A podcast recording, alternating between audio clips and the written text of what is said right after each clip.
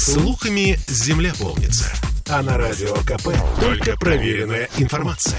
Я слушаю «Комсомольскую правду» и тебе рекомендую.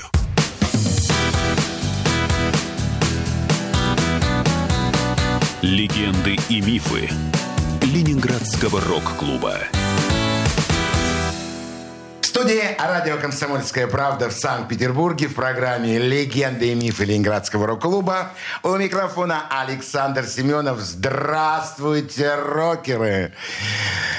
Сегодня у нас удивительный гость. Гость, честно говоря, которого я очень давно ждал и звал на эфир программы «Легенды и мифы Ленинградского рок-клуба».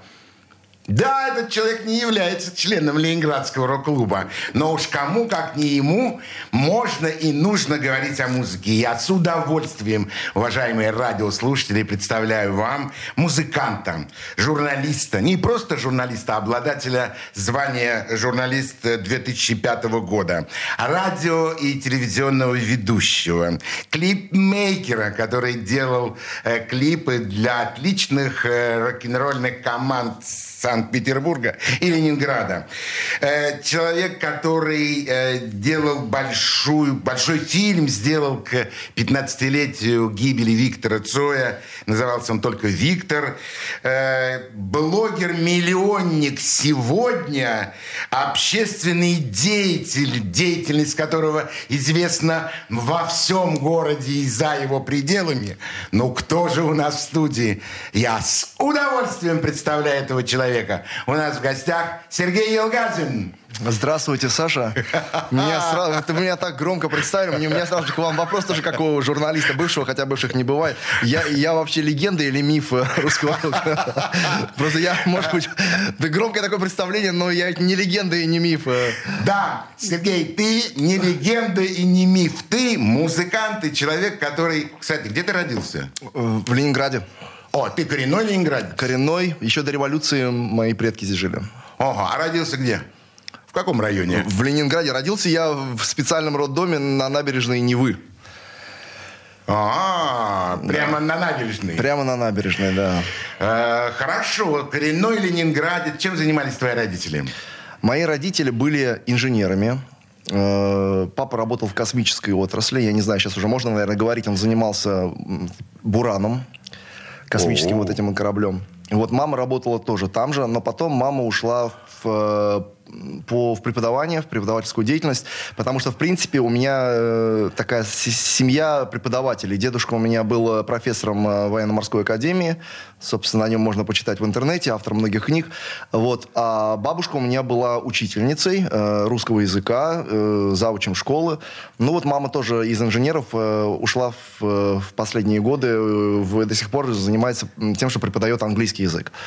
Значит, судя по всему, маленький молодой Сережа был э, талантливым, способным учеником, учился на пятерке, я был хорошистом, но, конечно, родители очень хотели, чтобы я вырос таким культурным интеллигентом. У нас была в доме большая библиотека, у нас была большая фонотека, я подчеркиваю, у нас была качественная аппаратура, и каждую неделю в определенный день, по-моему, это была суббота, э, у нас был такой день прослушивания музыки. То есть дедушка подошел к, к сакральным видам, э, достал какие-то пленки. Сегодня мы будем слушать Pink Floyd. А вот и первый миф, который прозвучал в нашей передаче. Ой-ой-ой, как! И вы действительно слушали? Не то, что слушали, а, знаете, можно слушать, а можно слышать. Дедушка добивался того, чтобы я слышал. А папа меня учил записывать. Э, у нас был тюнер, который принимал иностранные радиостанции, Фин, Финляндию. И он меня учил, как вот на этом бобинном магнитофоне записывать. И у меня появились свои кассеты, бобины. Вот э, мне папа дарил, это теперь будет твоя бобина. Я вот на эту бобину записывал с радио те песни, которые мне нравились. Ох, какие же песни нравились тогда маленькому Сереже Изначально это был э, рок-н-ролл 50-х, 60-х и соул. Это Элвис Пресли, это Билл Хейли, это Sweet Soul Music. When a man loves a woman. Вот эта вся история. Вот. А потом э, в школе так получилось, что моим одноклассником был э, парень, которого мама была вхожа в вот, вот эту так называемую систему, рок-н-ролльную тусовку. Потому что я жил в том же доме, где была квартира достаточно известного художника Медведева. Андрея. Андрея Медведева. Да, к которому ходили много рокеров. э, И у мамы, поэтому моего друга, постоянно были кассеты свежезаписанные, вот этих вот квартирников. И у меня был бобинный, э, не бобинный уже, уже не бобинный. Мне подарили, мне подарили кассетный магнитофон Санио. Это было просто нечто. И у него отстегивались колонки. Это было... Импортный. Да, отстегивались колонки, можно было стерео сделать, это вообще шик был. И я эти кассеты перезаписывал и, в общем-то, занимался распространением русского рока как раз в середине 80-х. И, собственно, меня это захватило, не знаю почему, наверное, потому что русский язык все-таки был более доходчивый, я стал как бы слушать эти песни, мы все танцуем на палубе тонущего корабля, вот, проникся этим всем делом, и, в общем, как во мне это засело, так, в общем, до, до сих пор и сидит. Слышь, я до сих а- пор считаю, что это самая крутая музыка. Конечно, я с тобой полностью согласен. А кроме музыки, может быть, спорт, там, может быть, рисование. Э, Рисовал, да, рисовал. И, в общем-то, собственно, я э, потом уже в начале нулевых стал э, граффити-художником. э, Граффити бомбил, в том числе и э, по согласованию с администрациями. Вот. Но это как-то так, для меня хобби скорее. А вот если говорить о спорте, я, мое сердце отдано велосипеду, двухколесной технике, мопеды, мотоциклы, велосипеды. Как, собственно, и очень у многих э, рокеров. Я вот сейчас уже, когда в тусовке как бы э, стал почти своим, я выяснил, что, оказывается, и Андрей Тропила, и, и Женя Титов, И все заядлые велосипедисты. Велосипедисты. Я понял, что это признак, это некий признак. Ну, скажи мне, а учился ты э, хорошо, но кроме вот этого еще все-таки были какие-то увлечения другие в школе? Я имею в виду создание музыкальной группы. Да, конечно, у нас была группа школьная. Она называлась «Белая зона». Называлась она там не потому, что какие-то были отсылки к зоне, а просто потому, что мой папа тогда сотрудничал с какой-то компанией ГДРовской, по-моему, которая называлась «Бельцона», и у меня дома было много наклеек. Э, «Белзона». Ну, он наклейки привез. А, «Белая И я зона». подумал, о, есть, как, как сейчас говорят, мерч. Я говорю, Мерч. есть мерч. Вот мы под этот мерч сделали название «Белая зона», и эти наклейки везде наклеивали на гитары там и так далее. Вот. В школе играли? Да, мы играли в школе, в актовом зале. Успеха мы особого не имели. Как девочки как-то как-то кисло. Ну, наверное, мы не очень хорошо играли, я не знаю. Подожди, вы же такие симпатичные парни. Э, может быть, все дело не в музыке, может быть, в чем-то другом, почему вас так не, не слушали? Саша, это было так давно, что я не готов об этом вспоминать. Я просто помню, что некое было разочарование в зале, когда мы выступали. Ну, дай бог, чтобы вот осталось только в воспоминаниях, да еще эти воспоминания могли, наверное, куда-то и запропаститься.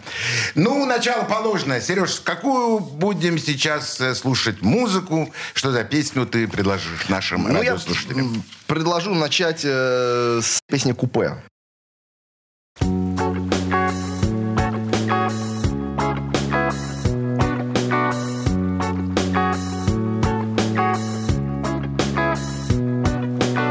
Скоро, скоро, скорый поезд уезжает на юг.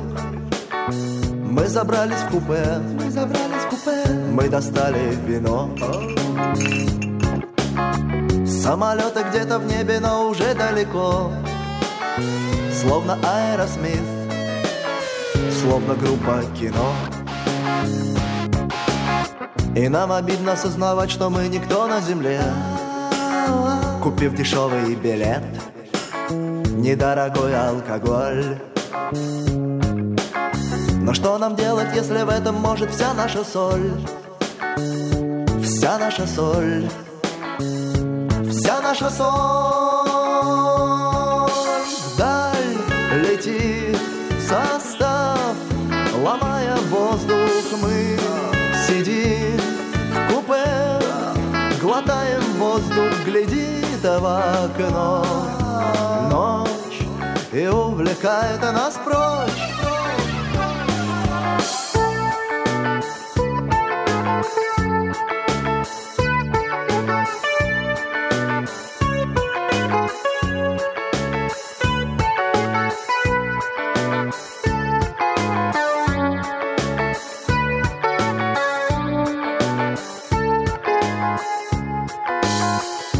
Завтра, завтра, послезавтра ты вернешься ко мне.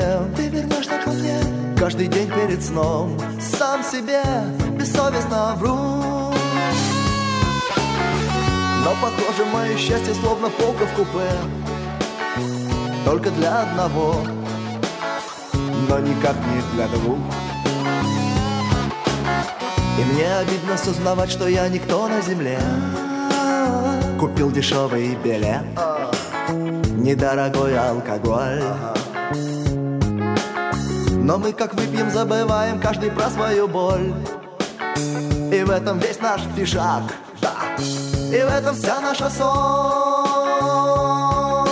Вдаль летит состав, ломая воздух мы сидим в купе, глотаем воздух, глядит в окно ночь и увлекает нас прочь. Вдаль летит состав, мы сидим в купе, глядит в окно ночь и увлекает нас прочь.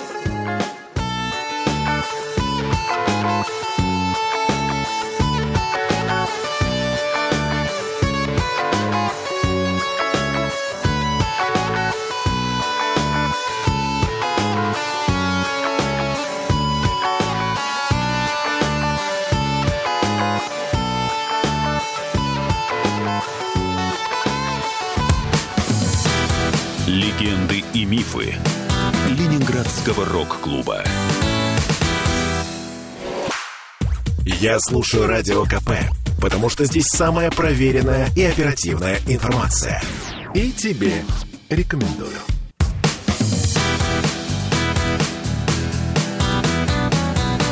Легенды и мифы Ленинградского рок-клуба. Студия «Радио Комсомольская правда» в Санкт-Петербурге в программе «Легенды и мифы Ленинградского рок-клуба». У нас сегодня в гостях музыкант, журналист, продюсер, общественный деятель Сергей Елгатин. Сереж, продолжим наши воспоминания. С радостью. О твоей юности. Заканчивается школа. Ты где, кстати, в какой школе учился? Я учился во, во многих школах, но самый яркий след в моей судьбе оставила школа, которая сейчас э, вошла в состав 239-й школы, той самой, где, где учился э, Гребенщиков и многие другие Это люди. физмат-школа. Да, но э, раньше напротив этой школы, здание, которое сейчас тоже принадлежит 239-й, там была такая особая школа э, искусствоведческая при театральной академии. Вот я учился там в классе при театральной академии. Э, направление у нас было искус- искус- искусствоведение. Так, Вот, то есть, э, Подождите, подождите. А еще раз, можно красиво назвать э, этот э, класс? Как он звучит? Он назывался искусствоведческий класс. При... При э, логитмике это тогда называлось. Ленинградский государственный институт театра и кинематографии. Да, ну дорога одна, я уже понимаю, да. Да если зака- заканчивать эту школу, ну, закончил и дальше Закончил, тобой- и у нас была практика в приемной комиссии театральной академии, там были все ходы, я попытался поступить э, на театральный. В театральный поступил к разным мастерам, к Владимирову, в театр БУФ, но я завалился на танцы. Это эксклюзивная информация, я никому еще об этом никогда в интервью не говорил.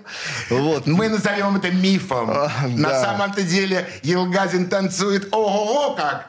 Ну, вот такой миф, что по танцу не прошел. Да, вот как так получилось? Я вот как бы хоть сейчас у вас видео есть, могу изобразить как бы там. О, ну, брейк! Ну, есть же пластика там как бы брейк, да. Ну, ну вот как-то так получилось, и мама сказала, иди в журналистику. Ну, я и пошел в журналистику, потому что у меня всегда, вот э, вы сказали, в школе там я был хорошистом. На самом деле по математике, по геометрии, по точным наукам мне было плоховато. Я там едва был хорош- хорошистом, но у меня всегда было очень хорошо действительно по русскому языку. И мой преподаватель э, медовой, э, до сих пор помню его фамилию, он мою маму даже один раз вызвал и сказал, у Сергея, безусловно, дар, ему надо идти там в поэты или в писатели, хорошо пишет, хороший слог. Ну вот, ну вот как-то так и получилось, я пошел в журналистику. Вот. Но никогда я музыку не предавал, я всегда э, понимал, что музыка для меня это самое главное, мои песни. Вот. И я помню на вступительном экзамене на журналистику я, у меня такой был, как это называется, не дипломный проект, а там надо было представить некую свою свое видение своего, своей будущей работы на телевидении. И я придумал, что вот я буду э, своими песнями озвучивать какой-то там фильм. Ну, собственно, вот это в итоге так и получилось. Ну да, собственно говоря, все с- спроектировал, что называется, Да. на будущее. Я на самом деле никогда, и, и очень часто это подчеркиваю, никогда не разделяют, не говорят, вот как вот ты вот, вот и журналист, и музыкант. Или знаете, вот когда вот э, с Марьяной Цой я начал э, общаться в 2003 году где-то, э, и в журналистской тусовке до меня доходили слухи, говорили, а слышали, Елгазин-то, вот который журналиста года взял по, по версии СМИ, он с ума сошел, как бы, музыкант теперь. А я всегда вот думал, а в чем вот такая глобальная разница? Вот по большому счету я вам скажу, написать песню и снять, э, написать сюжет, да, сценарий сюжета, это по сути дела одно и то же. Там развитие темы, пик какой-то, э, перипетии, финал, э, бегущий жираф, как вот есть такое понятие в журналистике, это как бы замануха такая в начале сюжета, нужно как бы немножко как бы приоткрыть э, дверцу, что, вы- что сейчас мы вам такого интересного расскажем. То же самое в песне, ты песню начинаешь, когда там вот, э, звучит вступление, ты как бы приоткрываешь что-то дверь. Это, в общем-то, все одно, это называется медиа-искусство. И современные технологии, интернет, э, вот эти вот программы, э, э, гаджеты, они все нас подталкивают к этому. Они просто кричат, ребята, это все медиа. Компания там Adobe, которая делает и программу для граффити, и программу для музыки, и программу для, э, для видео. Понимаете? Она нам это- об этом говорит. И поэтому, господа, ну нет никакой разницы. Если ты занимаешься медиаискусствами, ты занимаешься медиаискусствами. Поэтому вот эти все представления, там, журналист, там, продюсер, музыкант, да все это ерунда. Медиа деятель, как, ну, как-то так, мне кажется. Ага, хороший человек. Ме- нет, медиадеятель, медиадеятель. Да, Сереж, не бросил музыку, не бросал музыку, а желания поступить учиться музыке не было. Почему? Я проучился в музыкальной школе очень достаточно долго, по-моему, 4 класса я проучился. Сначала фортепиано, потом э, хоровое. Э, потом я оставил музыкальную школу, потому что там не было гитары. В советское время не было классов гитары в музыкальной школе. По крайней мере, в нашей не было. Была Да. балалайка домра из струнных. Да, из Поэтому струнных. я пошел на государственные курсы гитары. и Я их закончил. Двухгодичные курсы гитары. Самостоятельно. Ну, как самостоятельно? Родители меня туда отвели по моей просьбе, там платили деньги за это. Вот, собственно, вот на этом мое музыкальное образование э, почти закончилось, потому что э, в университете у нас факультативно можно было, поч- почему-то, я не знаю, было так сделано, у нас можно было заниматься музыкой, и я факультативно выбрал фортепиано. Я еще фортепиано занимался в университете, разучивал там пьесы всякие. Так что какое-то образование есть, но, конечно, бывает А- лучше, бывает а, лучше. А настоящим, ну, в смысле, музыкантам просто вообще нужно музыкальное образование? Людям, которые играют музыку. Да, конечно, нужно. Ну, я вообще, знаете, э, считаю, что абсолютно убежден, как бы всей моей жизни это следует, что если человек чем-то действительно хочет заниматься, он этим будет заниматься, независимо от того, как это называется. Э, Там, университет Патрика Лулумбы или музыкальная школа там Урюпинска. Э, Он по-любому будет заниматься. Если он хочет, он и там, и там хорошо научится играть на том, на чем он хочет играть. Вот, и, ну, какое-то образование, самообразование или э, образование государственное, частное, ну, конечно, музыканту необходимо, чтобы выразить то, что он хочет сказать. Если ему есть что сказать, это другое мое убеждение, что самое главное в музыканте, там, в любом медиадеятеле, это э, наличие того, что человек хочет, чем он хочет поделиться. Ему должно быть что сказать. Просто сейчас очень много э, исполнителей, и творческих деятелей, которые на самом деле сказать нечего, которые говорят, чтобы заработать денег. И это очень печально, потому что это нас отбрасывает на ступень э, вниз э, по сравнению с тем же, например, советским периодом.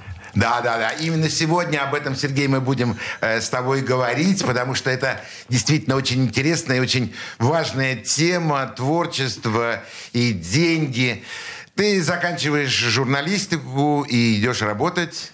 И иду работать на российское телевидение к э, известному тележурналисту Кириллу Набутову в программу «Адамово яблоко», которую многие, многие до сих пор помнят. Еще как помнят. да, и сразу что- же я стал, стал работать редактором как-то так получилось. Я перескочил через вот это вот э, мальчика, который приносит огурцы. И, там, И кофе. И кофе. Вот, э, соленые огурцы, если кто не понял. Наши, радиослушатели, я думаю, много-много понимают. Не, ну немножко я, конечно, поносил э, соленые огурцы и кофе, вот, но потом быстренько стал редактором и стал этим активно пользоваться и стал таскать в эфир Кириллу Набутову тех, кто мне был интересен. Вот к этому-то мы сейчас и подойдем, потому что чувствую, что сейчас начнут звучать те имена, э, которые для нас просто звучат божественно. Но об этом будет чуть-чуть позже, потому что, Сергей, я еще раз хочу, э, чтобы ты предложил нашим радиослушателям еще один свой музыкальный трек. Что это будет сейчас? Э, Это будет песня «Авоський фраз». Ну, это такой э, словесный, э, словесный такой фокус. э, вроде как это «Авоський фраз», то есть сумки с фразами, но на самом деле это имя вымышленного персонажа, которого зовут Авось Кифраз, который считает, что для того, чтобы написать песни, песню, нужно много дела э, и совсем немного слов. Слушаем.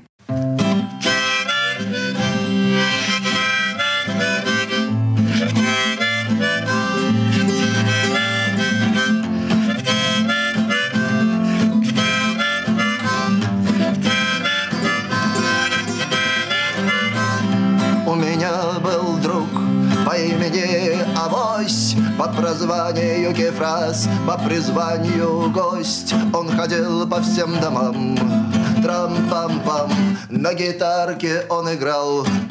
Объяснял много дела, мало слов Так слагают песни Много слов и мало дел Так живут у вас Вот и Цой сидел один Ему не интересно было Из кусочков дел вязать Авоський фраз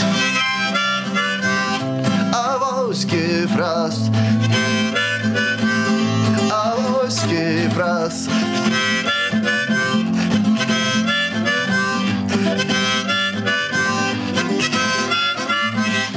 Любят люди поспрашать у авоськи фраза «А что за имя у него и где родился он?» Но Кефраз всегда молчит, лишь требует гитару И к закрытию метро. Выдворяется он. Много дела, мало слов, так слагают песни. Много слов и мало дел, так живут у вас Цой сидел один, ему не интересно было Из кусочков дел вязать, из кусочков дел вязать. Авоський фраз Авоський фраз Много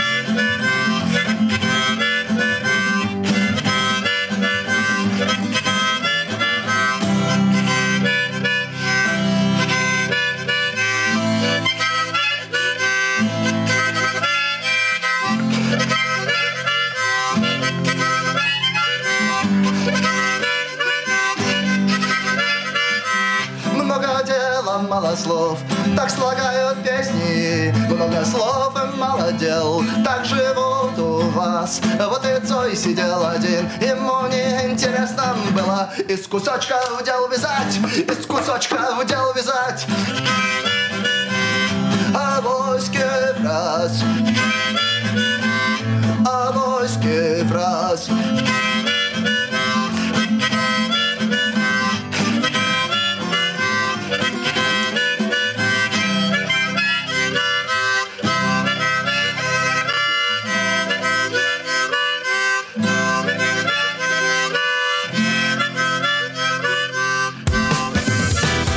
Легенды и мифы Ленинградского рок-клуба.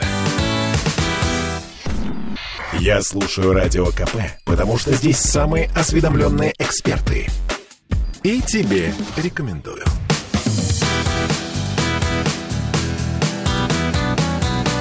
Легенды и мифы Ленинградского рок-клуба.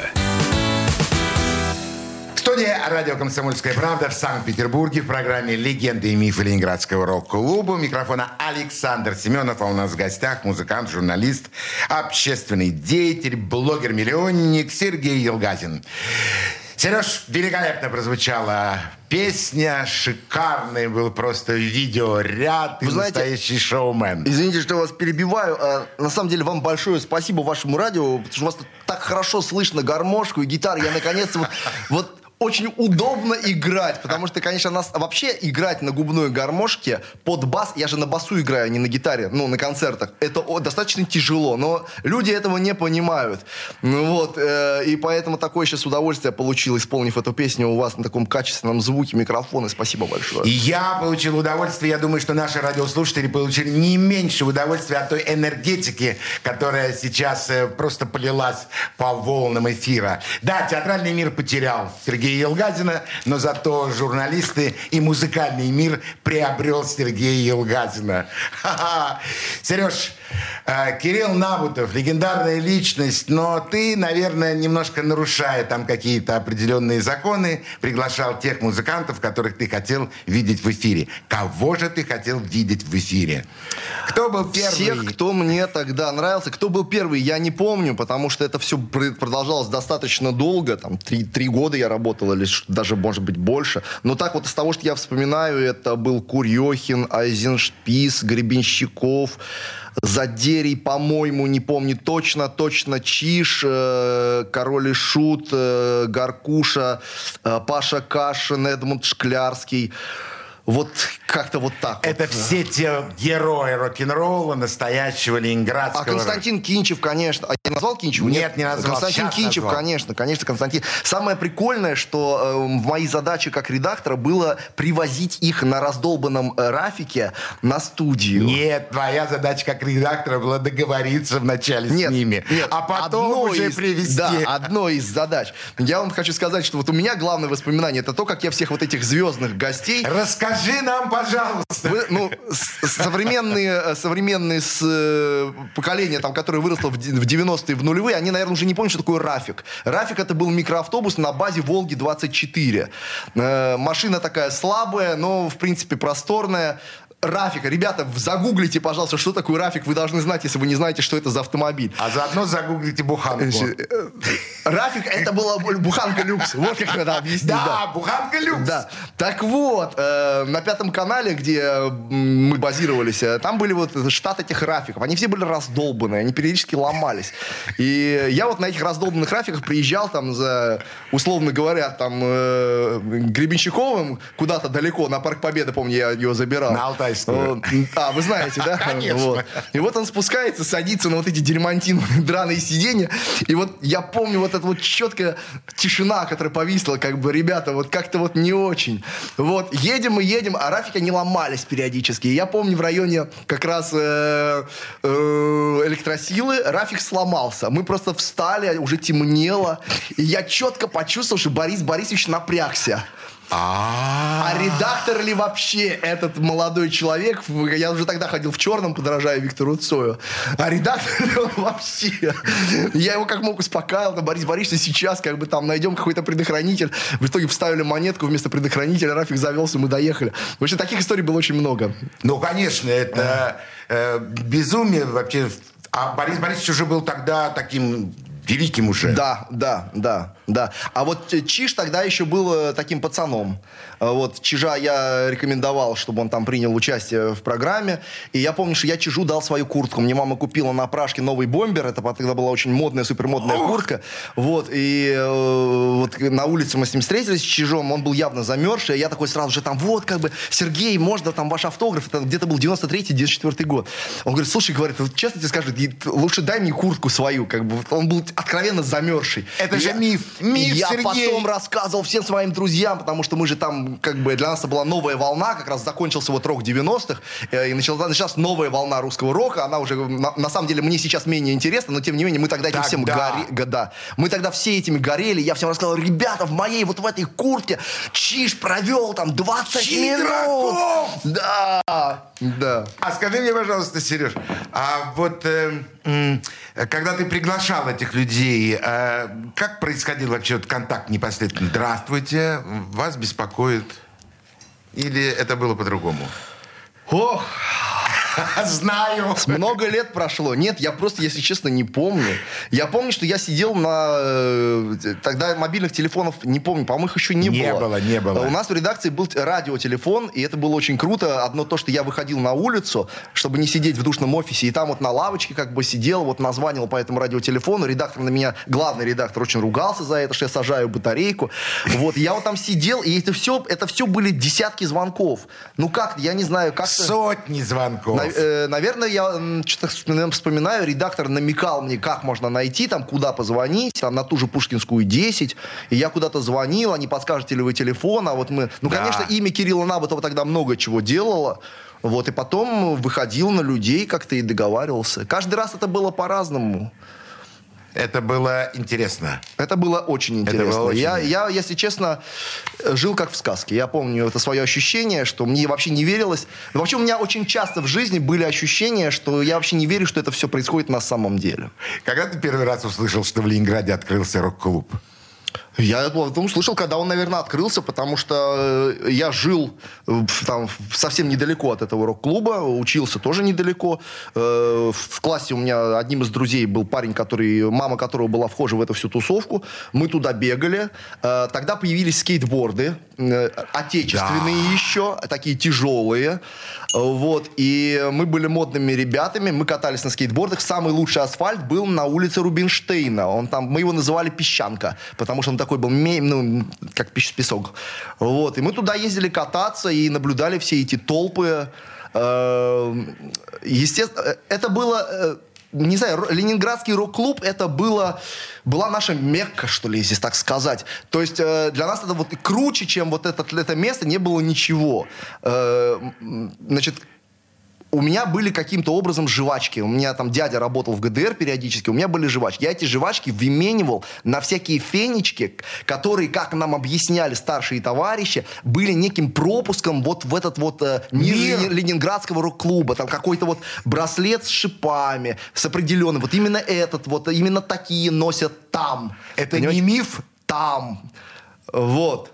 Это правда? Действительно, вот с какими-то штучками, там три, например, если гребешка, или один, то уже не Нет, пустят. а там были всякие по- подробности, что вот у настоящих, э, так, только тогда не назывались не рокеры, не было слова рокеры. Это ро- я. Слово русский, это вы придумали слово рокер?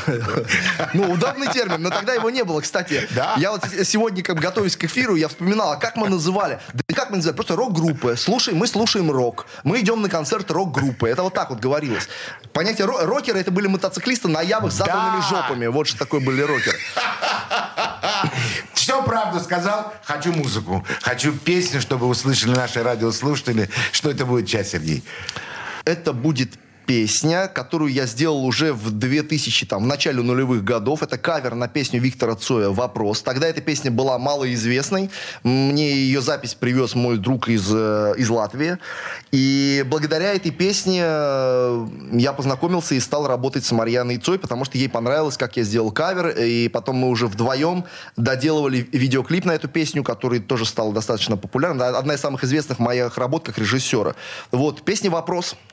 Слушаем. Так много веселых ребят И все делают велосипед А один из них как-нибудь утром придумает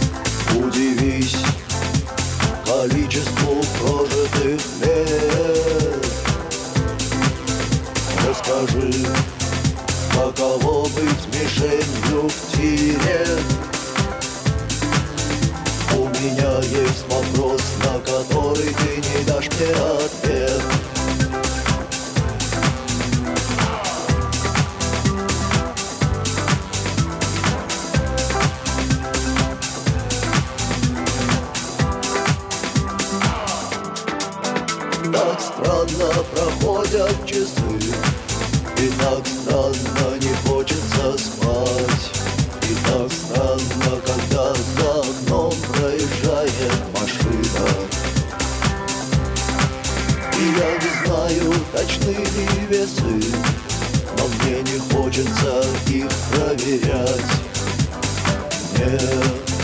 Слишком нравится эта картина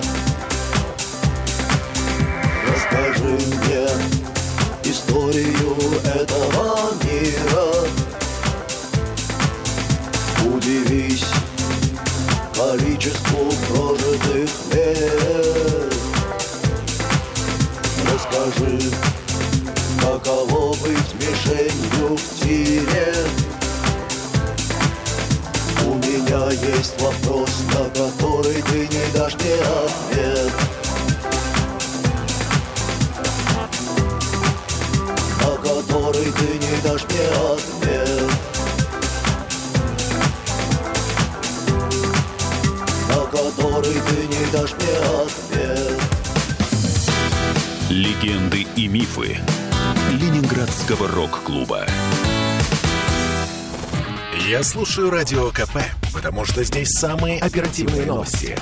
И тебе рекомендую.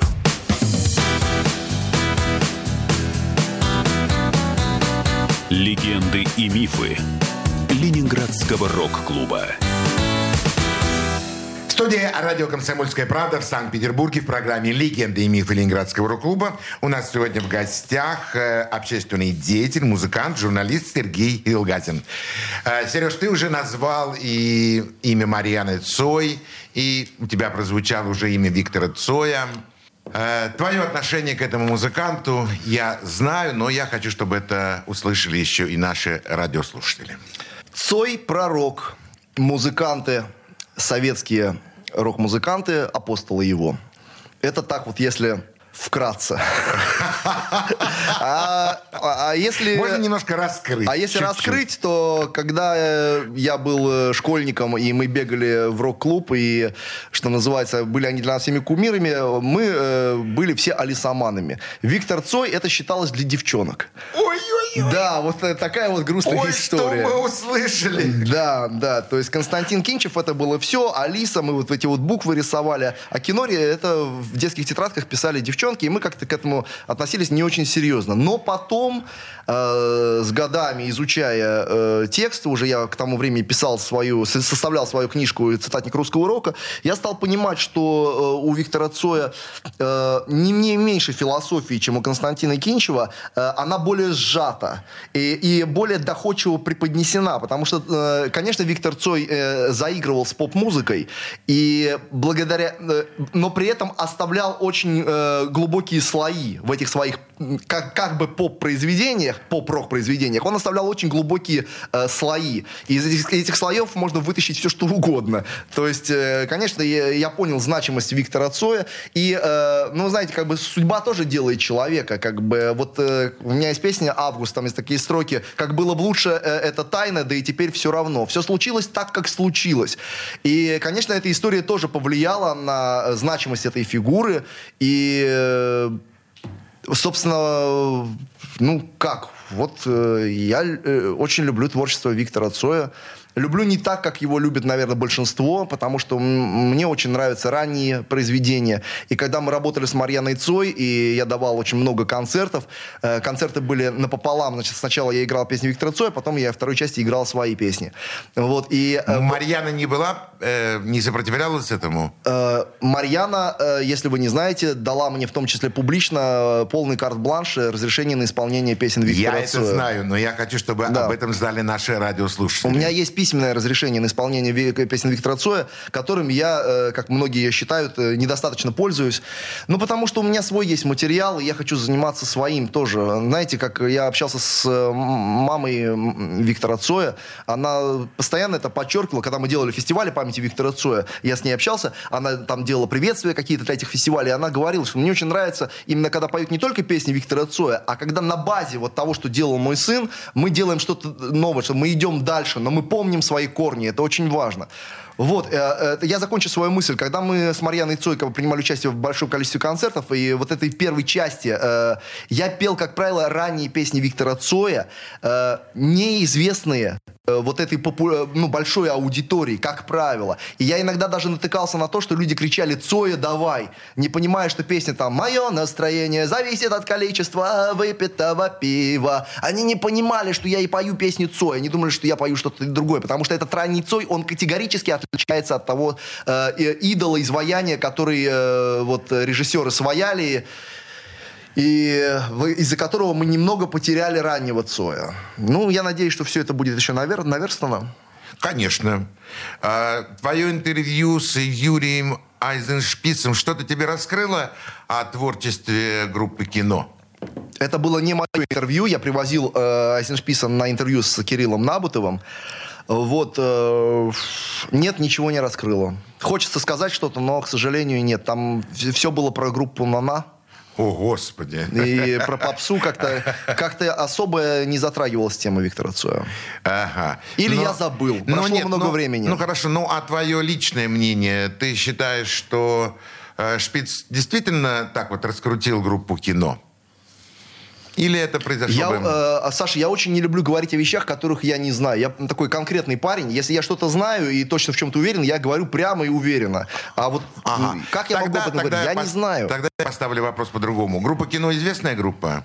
Конечно. Она была известна до, э, до Шпица, до Юрия Айзеншписа?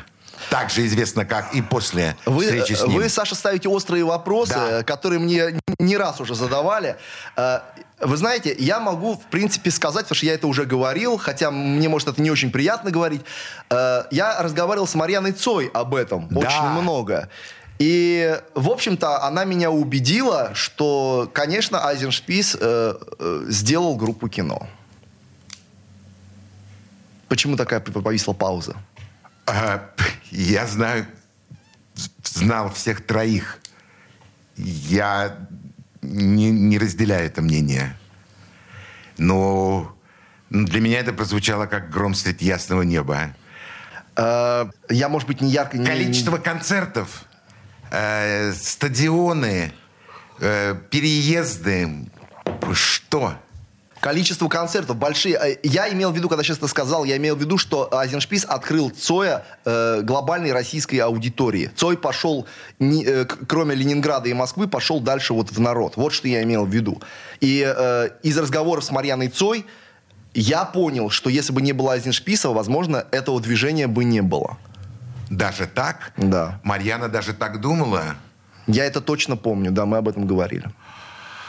Это очень необычные слова, которые я услышал в эфире радио «Комсомольской правды» в программе «Легенды и мифы» Ленинградского рок-клуба. Это действительно прозвучало как гром среди ясного неба. А, Сергей Фу, я даже, да, я даже должен э, прийти в себя. Ну, я чувствовал, что не надо было этого говорить, потому что когда я давал интервью для э, какого-то фильм снимали э, про э, тоже воспоминания о Викторе Цое, я тоже помню, я сказал это, и была пауза. Вот как вот вы сейчас вот э, паузу сделали, тоже такая же была пауза. И я помню, что даже человек, который присутствовал на съемке, он даже заплакал при этих словах. Поэтому я не хотел этого сказать, но вы задали прямой вопрос, я вам ответил. Да. Причем самое смешное, что, Сергей, я в я где-то с тобой согласен. Да, действительно, то количество концертов, которые сделал Айзеншпис, они действительно отличались от тех концертов, которые делались на уровне только лишь группы кино. Но лишь, это только лишь количество концертов. Качество концертов, оно оставалось все равно э, приоритетом группы кино. И от этого мы никуда не уйдем. Но это, я думаю, все останется в истории. И и через какое-то количество времени нам все точно скажет Его Величество время. А сейчас я хочу, чтобы прозвучало... А, нет, уже ничего не хочу. Я, я хочу сейчас попрощаться с нашими радиослушателями и договориться с ними о том, что мы встретимся в следующую субботу вместе с Сергеем Елгатиным и продолжим этот сложный, но очень интересный разговор. Всего доброго, до свидания, пока. До свидания, Легенды и мифы Ленинградского рок-клуба.